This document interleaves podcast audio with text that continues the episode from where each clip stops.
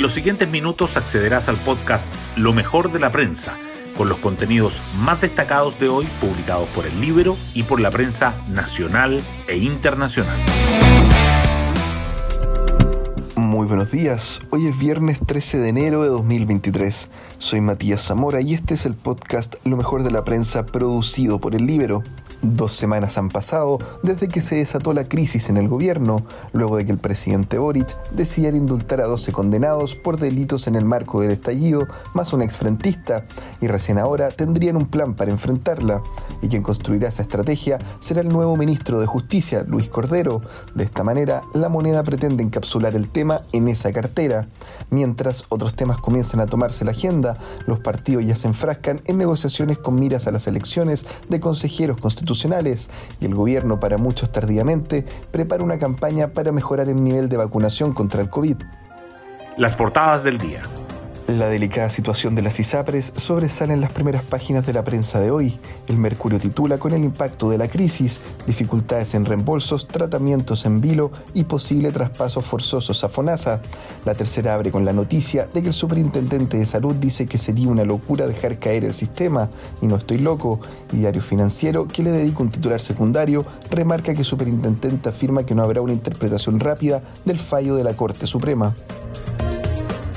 La polémica por indultos también sigue presente en las portadas. El Mercurio destaca que Bancada UDI pide al presidente revocar beneficios a presos para volver a la mesa de seguridad y el punto de partida de Cordero, resolver requerimientos de la Contraloría y el Tribunal Constitucional para avanzar en estrategia.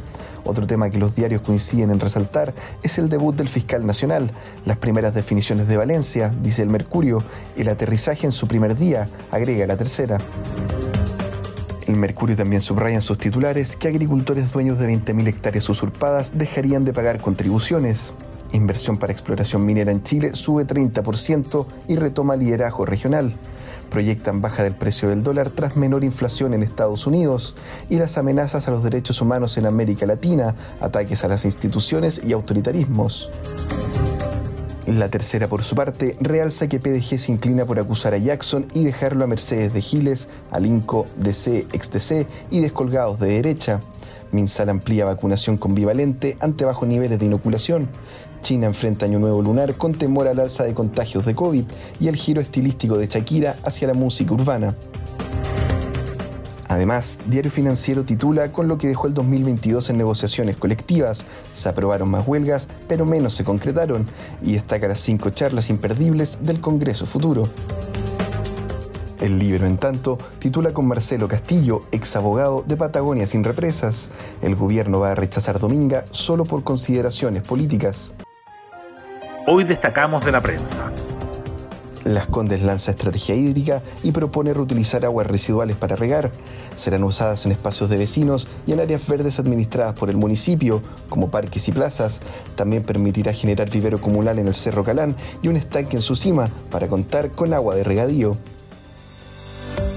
Y nos vamos con el postre del día. Supercopa de España. Barcelona elimina al Betis y jugará la final ante el Real Madrid. El equipo de Manuel Pellegrini y Claudio Bravo logró empate a dos goles, pero Ter Stegen se lució en los penales y el club catalán pasó al partido decisivo del torneo que se disputa en Arabia Saudita. Yo me despido, que tengan un excelente día y será hasta una nueva ocasión del podcast Lo mejor de la prensa.